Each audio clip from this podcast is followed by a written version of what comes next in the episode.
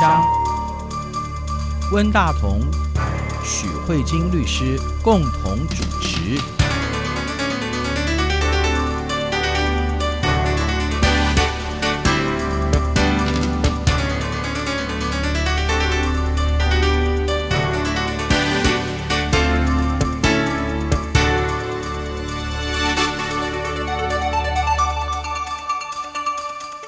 位听众好，这里是中央广播电台两岸法律信箱，我是温大同。听众朋友大家好，我是许慧金许律师。许律师，在这个时代哈，关于同性伴侣之间的法律关系，是不是能够等同或者类似于异性恋的夫妻关系？嗯、这个方面的法律哈，我想全世界。各个不同的国家都有不同的表现嘛，哈。那我们台湾的话是在前几年哈，透过大法官会议的解释哈，那宣布夫妻关系限定一男一女，民法这个规定是违宪的哈。然后接下来我们也透过立法来解决同性伴侣之间的一些关系嘛，哈。对。可是我知道今天许律师要给我们介绍的不是台湾的这个，而是香港的。最近在九月十八号哈，就是同样一位法官。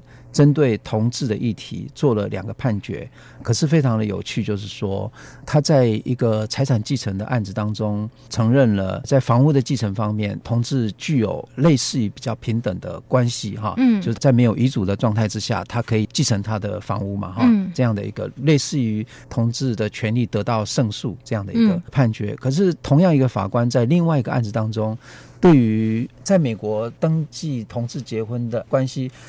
要回到香港，让香港的法官接受他们的这个关系，好像是不被认可的。所以它是一个我们在新闻当中所看到的，就是说，哎，同志好像是一胜一负哈。对。所以呃，表面上看起来好像有一点矛盾哈。嗯。那我我知道许律师花了相当多时间来研究他们的这个判决书哈，我觉得还蛮有趣的。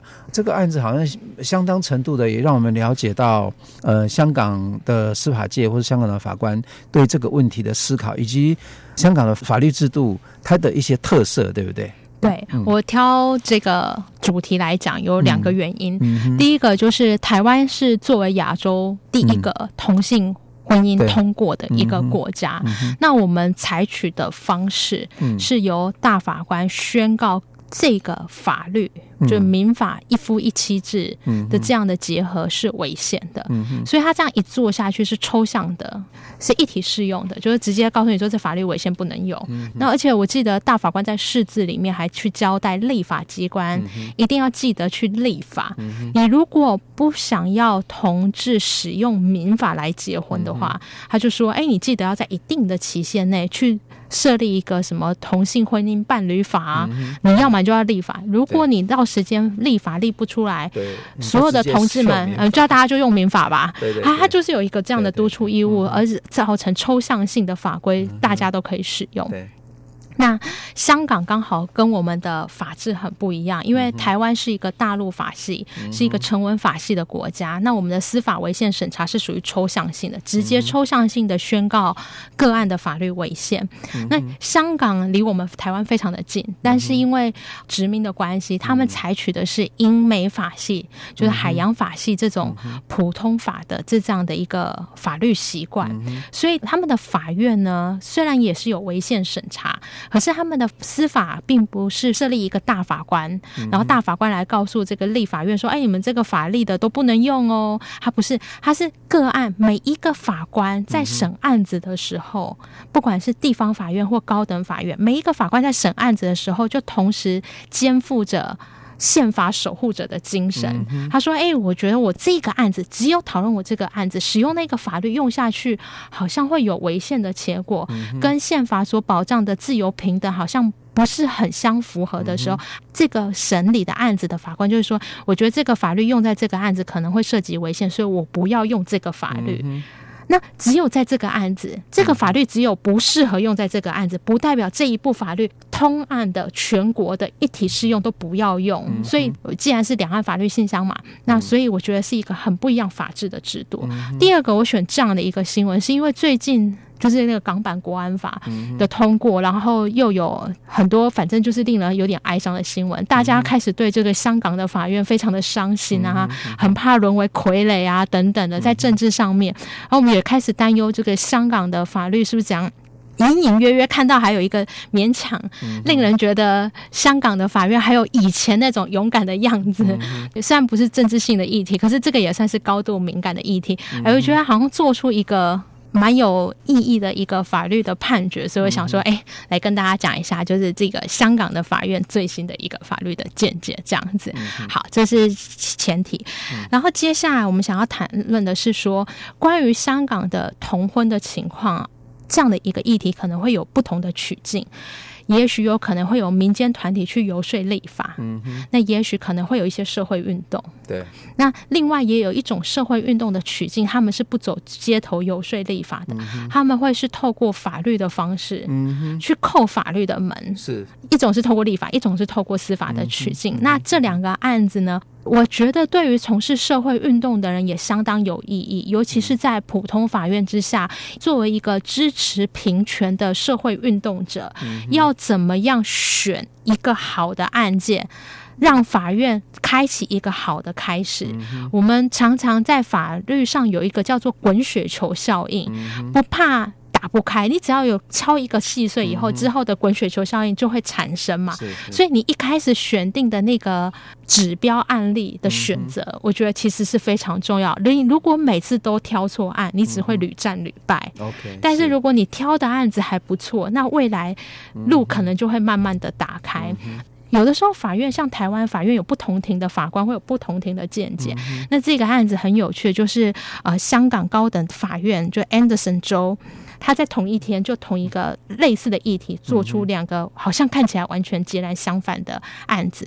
那第一个议题其实温大哥已经有提到了，这两个案件一个是遗产，一个是婚姻，这两个案件都有。共同相似的地方，就是这两个案子里面的同志伴侣，嗯，他们在香港是完全无法依照香港法来作为一个合法的配偶，因为香港现在目是目前不承认同婚的嘛。嗯，那这两对相爱的人分别在英国跟美国取得合法的身份的、同志婚姻，同志婚姻对，所以他们其而且甚至还有回来香港接受亲友的祝福，嗯、也就是说。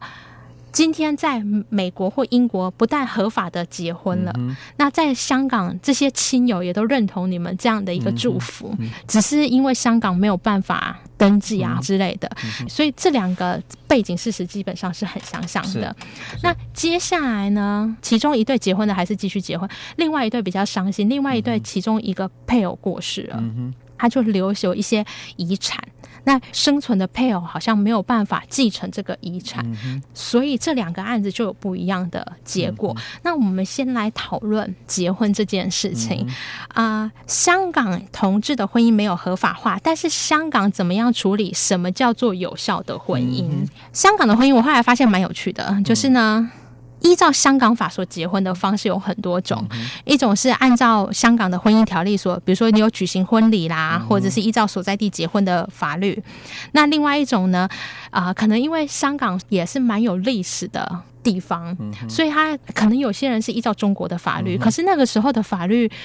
并不是符合像现在，就是说哦，双方要有结婚意愿，嗯，然后要登记这种比较现代的思维，嗯。那以前有的时候是会找三妻四妾的啊，嗯，或者是以前还有那种什么，不是同志婚姻的同，嗯，是儿童的童，嗯，像童养媳的那种童婚这样子的情况，嗯，那些从现在眼里看都是不 OK 的，而且甚至有可能有剥夺人权的，嗯，那这个情况，但是因为。以前的就是那样，都留下来。你那个婚姻体制也不适合去打破，所以香港的法律就有分有效的婚姻，除了现代的婚姻以外，那个旧时的婚姻也算。但是他不希望旧的婚姻一直重复，所以他有规定一个时间，叫做一九七一年十月七号以前的那个我就算了，那之后的大家还是要按照正常的香港法律这样继续走。这个是关于国内法的部分。另外有一个他说国外合法登记的婚姻。也是我们承认的。嗯，好，这里面叫做国外合法的婚姻，我也承认，就成为其中我们今天要谈的法院的判决。他这一组人马去敲法院的砖，就是说，哎，你们法律不是有一个规定吗？说合法在外外国结婚，香港不就承认吗？那你为什么不承认我们同性婚姻？你这不是矛盾吗？他就去敲这个砖。那我们这个 Anderson 州法官他就说。外国婚姻的承认有两个前提。嗯首先，形式上你要在外国是合法的婚姻。嗯，对。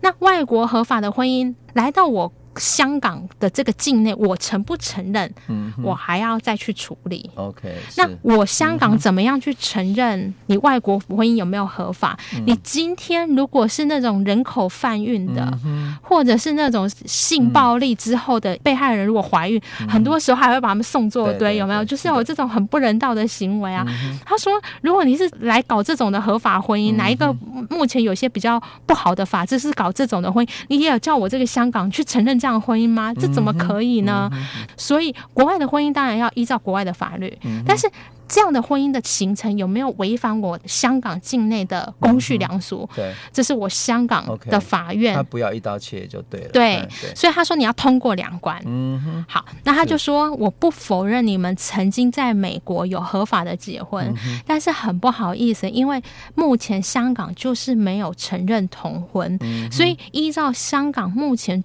的这个立法的精神就是鼓励异性婚，嗯、维持异性恋的传统，而且促进异性婚，嗯、保障异性婚的情况。你这样的同婚的，就跟我香港境内的公序良俗是有危害的。嗯、所以不好意思，我没有办法，因为你在国外已经合法结婚，就一视同仁的认为你跟异性恋配偶完全享有相同的权利。是、嗯，所以这个就是属于香港法院否决掉这个部分。是，所以我们现在。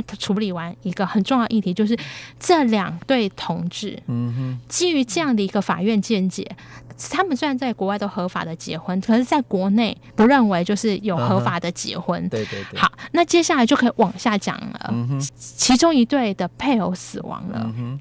他死亡的时候没有留任何遗嘱，死亡以后呢，就开始在分财产啦。嗯、那这时候大家来看啊，香港的继承法律有两种，嗯、一种就是有遗嘱跟遗嘱，嗯、没有遗嘱呢，就是用法律上的规定。嗯、那这个没有留遗嘱，就用法律上的规定。法律上的话，就不认为你是他的配偶啊，那你就没有办法分权利啊。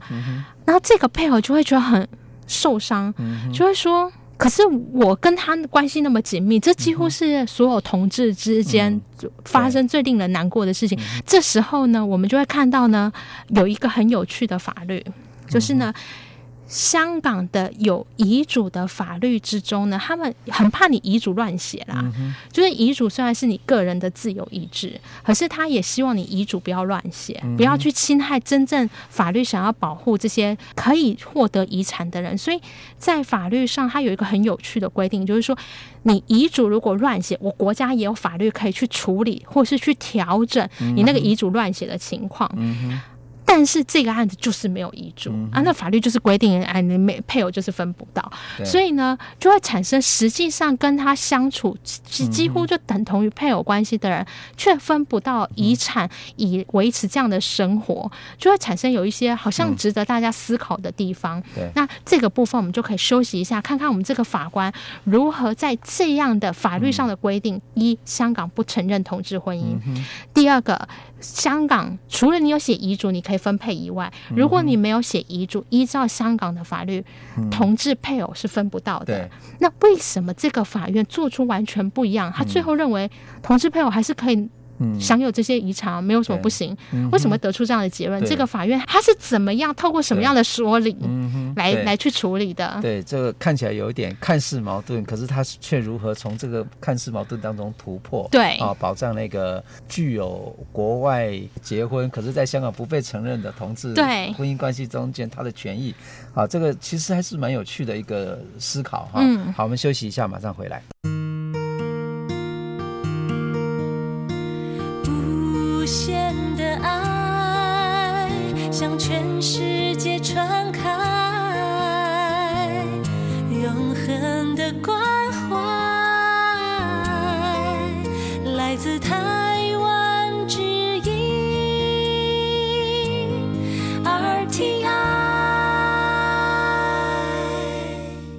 位听众好，这里是中央广播电台两岸法律信箱，我是温大同。听众朋友大家好，我是许慧金许律师。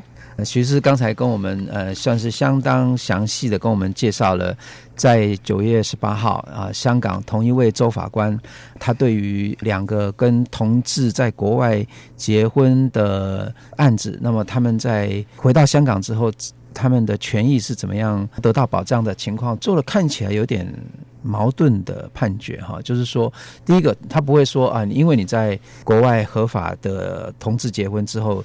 就理所当然的回到香港的话就被承认，这是被否决的。嗯、可是，在没有遗嘱的状况之下，可是他却又能够让其中的一对他可以继承他的遗产，这当中他的逻辑是怎么样做出来的？我觉得应该是有一些很有趣的思维啊。好，那呢，我们先来看一下，就是当初这一对配偶他去主张说：“哎、嗯，我觉得你这法律不让同志配偶继承。”其实是不对的，违反人权。嗯、你知道香港政府，嗯，他是怎么说的吗？嗯、香港政府在这个诉讼的理由就是说，我们从来没有拒绝，嗯，你们想要把钱拨给同志配偶，你这种东西，你自己身为同志也知道自己是香港法律是这样规定的，嗯、我们没有排除你配偶可以分钱呐、啊。重点你就要未雨绸缪，你为什么不写遗嘱？嗯、你如果当初有写遗嘱，我愿意呢啊，将我的钱呢一半分给我这个同志爱人，哦、拿多少多少，对，那不就解决了吗？嗯、是香港法院说，我们从来没有禁止你分配财产给你的同志伴侣哦，你不要误冤枉我们，法律就规定清楚楚楚，谁叫你不写遗嘱？嗯嗯是。嗯、那这个周法官他就很有趣，他就说，我们先撇开那些同志异性的，我们就先来看我们香港。原本这样的一个法律，它规定你有遗嘱依遗嘱，没有遗嘱依照法律。那有遗嘱的部分呢，法律有帮你做一个保障，嗯、就是说，哎，万一你今天遗嘱乱定，嗯、要怎么样去调和那个遗嘱所人为造成的不正义？法律上是有一个叫做财产继承条例，嗯、这个时候赋予法院可以进来去调整那个遗嘱所创造的。不正当的状态那法院是怎么样可以进来去调整那个遗嘱不正当的状态？就是说，如果你今天是属于供养的遗属。或者是受养人或受抚养人，你发现今天你爸爸的财产都拨给某一个女人，或者是一个小三，然后导致真正嗷嗷待哺的人一毛钱都没拿到。这时候，作为这样的一个范围的人，你可以向法院申请命令，说我要申请这个经济给养。那可以申请从死者遗产中提供经济抚养的这样的人，以前这个口很小，以前在香港还没。修法之前，一九九五年的这个口很小，嗯、那现在呢，新法的部分就整个就扩大，它包含什么呢？嗯、包含。首先，当然你是法定继承人，嗯、哼因为可能也有偏心嘛，然后五个手指头出来伸出来都长短不一样，都只分给大哥，嗯、二弟小弟都没有分到，那所以你本来法定继承人也是可以处理。嗯、另外一种，他还有分配到，比如说前妻，嗯哼，嗯哼，啊，或者是前妻生的小孩，那、哦，前妻已经跟你都没瓜葛了，但是呢，可能曾经有过这样的一个婚姻关系，嗯、他也认为说，因为有一段婚姻关系虽然不存在，但是你曾经靠着他这个死者在。过生活的人，那你突然断绝这个经济供养，会让这个人活不下去。嗯，这个也可以处理。嗯、哦，他也有扩大一些抚养的范围。那其中有一个还蛮有趣的，就是说，就算跟你什么关系都没有，可是呢，你过去在这个死者生前都一直有提供这个经济抚养的费用给他。其实我觉得这个还蛮常见的，比如说像台湾目前迈向这个高龄化，就会有出现这样的情况。也许有一些老人，然后呢很老，然后可能没有什么行为能力，那呢他也没有结婚，可是他。临老之时，可能都有一个很忠心耿耿的人在旁边照顾他，可能是他的朋友，嗯、也有可能是一起生活的人，但可能没有什么关联的。嗯、那大家彼此就产生一种互相依赖的这样的情况。嗯、他说，如果有这样的情况的话，他虽然跟你都没有关系，这样的人也可以来申请说，我要从死者的遗产提领一些经济抚养的费用。嗯、那法院就说，你看，在有定遗嘱的情况之下，嗯、具有这样资格人，嗯万一觉得那个遗嘱不公平的时候，嗯、都可以由法院介入，说：“哎，对啊，你这个钱就是要留给这些造福这些人，让法院去调整。”他说：“可是。”法院介入这个逻辑，是不是告诉你说，其实这些人真的是需要这个遗嘱，这才是遗产继承的一个精髓。那你今天虽然这一个人没有遗嘱的条例，一切依照法律。他说，可是这样的思维其实是可以用的。他说，这个并没有说要切开有遗嘱，然后依遗嘱，为了调整遗嘱的不正义，然后法院可以进入透过法律的规定去调整这个遗嘱的不正义。他说，今天没有遗嘱，虽然理论上就会认为说。法律不会去刻意定一个像遗嘱那么不公平而需要法律调整。他的意思是这样，法官的意思是说，遗嘱有可能人为不正义，所以我法律去调整。但是法律上如果都没有遗嘱的话，是法律规定，理论上应该不会产生不公平、不正义的情况，所以本来就不会法院再进去去调整。但是这就有一个很重要，这个法官在这个判决里面讲出一个非常重要的精神，我觉得这个精神刚好代表普通法的个案违宪审查的精神。法官说。确实，立法本来就不会故意去制造一个造成不正义的法律，嗯、但是他说法律没有办法面面俱到。嗯、他说看起来大部分对百分之八十五的人都很公平的人，嗯、也许对百分之五的人，那个法律适用在他身上就是不公平。这个东西难道不能去处理吗？嗯、这个就是体现到个案违宪审查的那个精神，有没有？嗯就是普通法的法院，他不会说这个法条整体一体性的不能适用，他是说，我觉得这个法律用在这个案子怪怪的，那这个案子我不要用这个法律，比较像是这样子。他不像台湾，就是说哦，整个民法那一条都不能用，然后他不是这个意思，他就说，那我们就来看啊，以这个案子来说，理论上法律是公正，因为他没有立遗嘱，可是实际上也会产生有些很常依赖这个死者。而跟这个死者很密切关联的人，嗯，可是在他走了以后却得不到抚养，嗯哼，就跟那个有遗嘱，然后遗嘱立的很不公平，是一样的状况啊。嗯，那你今天立法者故意把他排除在外，嗯，那你排除在外的理由是什么？你告诉我。你说哦，因为他是同志，这边就形成一个歧视。对，他说，那我就要来检查，只因为你是同志的身份，排除这种经济。抚养的这样的状况到底合不合理？嗯，同志可不可以拿来做这样的区别待遇？嗯哼，啊，香港政府又开始讲话，他就说：“嗯、可是我们香港鼓励异性婚啊，嗯哼，然后我们如果同志什么都可以拿到的话，那是异性婚以后就没有人要异性结婚了。嗯哼” 像这个法官就说。依照那个有遗嘱条例，可以获得申请这个经济抚养啊，他并没有限制任何，就是只要你符合那特定条件，也没有限制异性或同性。他说，你今天特别因为这个同性去区别，你给这个同性伴侣一些经济抚养的话，并不会因为就这样就造成异性恋的减缩。对对，是啊。异性恋不会因为说哦，原来同志也可以拿到继承的这个财产的部分，那大家以后就去变同志。他觉得不会，他说他看不出来，然后也看不出来说这个到底有什么损害公共秩序、善良风俗的情况。我今天并不是说承认同志婚姻合法，他说我只是认为在这样的一个情况之下，你区别同志。没有什么意义，那个重点是这个人你可能没有办法维持生活，嗯哼，然后跟这个人是他所爱的人，这是遗产最重要的真谛。然后你今天跟他说，因为你是同婚，他说我就觉得。你这个区别完全达不到任何平等权所要去检视的这个比例原则的合适性。我知道你想要维持异性恋，可是这个东西给同事伴侣这样子不会去损害你那些巩固异性恋的这个婚姻价值观。他说：“我觉得这个没有损害。”所以呢，这个香港法院就认为说，反而你今天不给他，反而造成人权上的迫害。所以香港法院在这一个地方，他认为。单就这个遗产继承的案例，他觉得现在香港只因为他没有立遗嘱，就拿不到经济抚养这件事情是违反平等权的。所以认为说，就算他没有立遗嘱。同性的配偶还是有继承权，他并不是说同婚合法。然后呢，我现在就要回来讲，我一开始在节目一开始提到，就是说如何选一个好的案件去扣法院的砖，因为呢，像这个是个案的，就是我今天只请法院处理。遗产今天同婚的配偶没办法继承，这个合不合法？涉及到财产权的变动，跟另外一个案子，希望香港终局的承认外国的同志婚姻要在国内国合法化，这个是一个很大。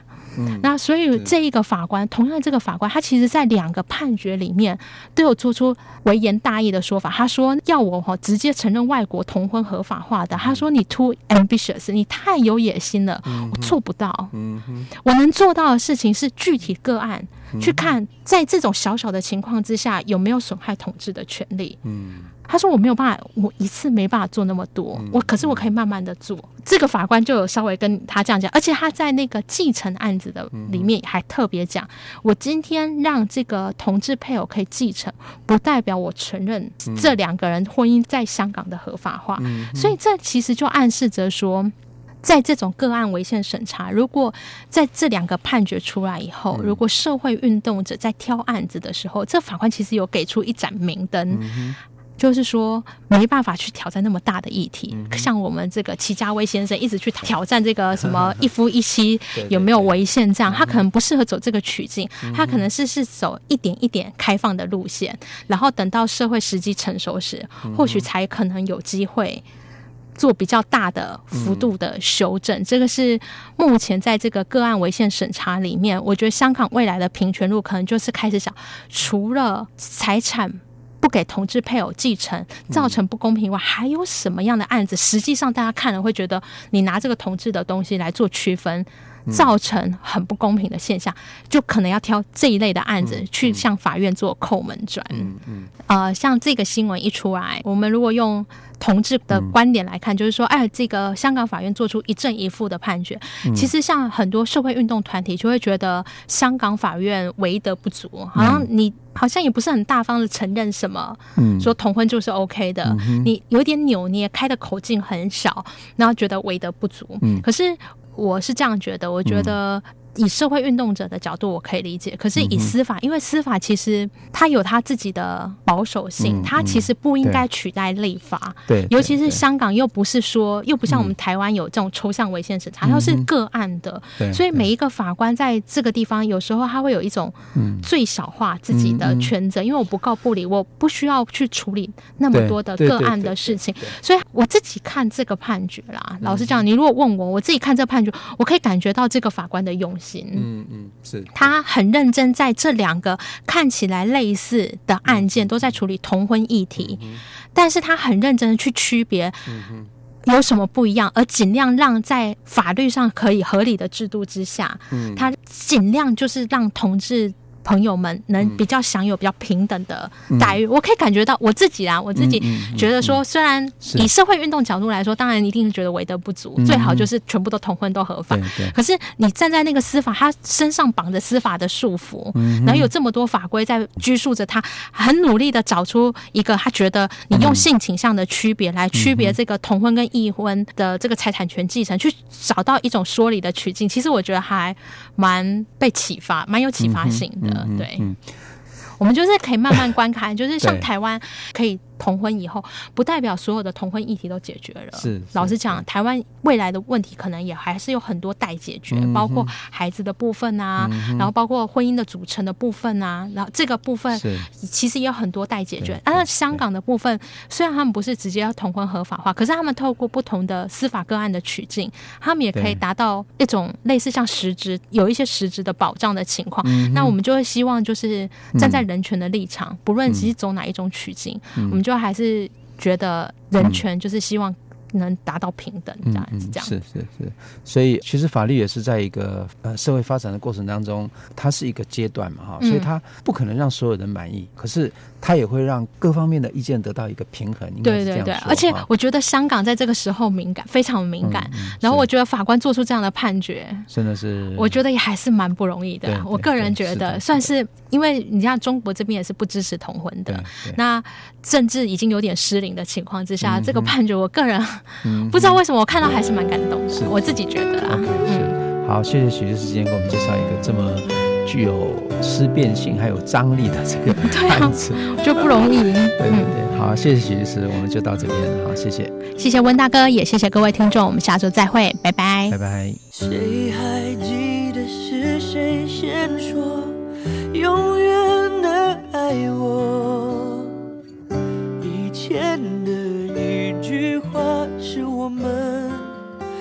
后的伤口。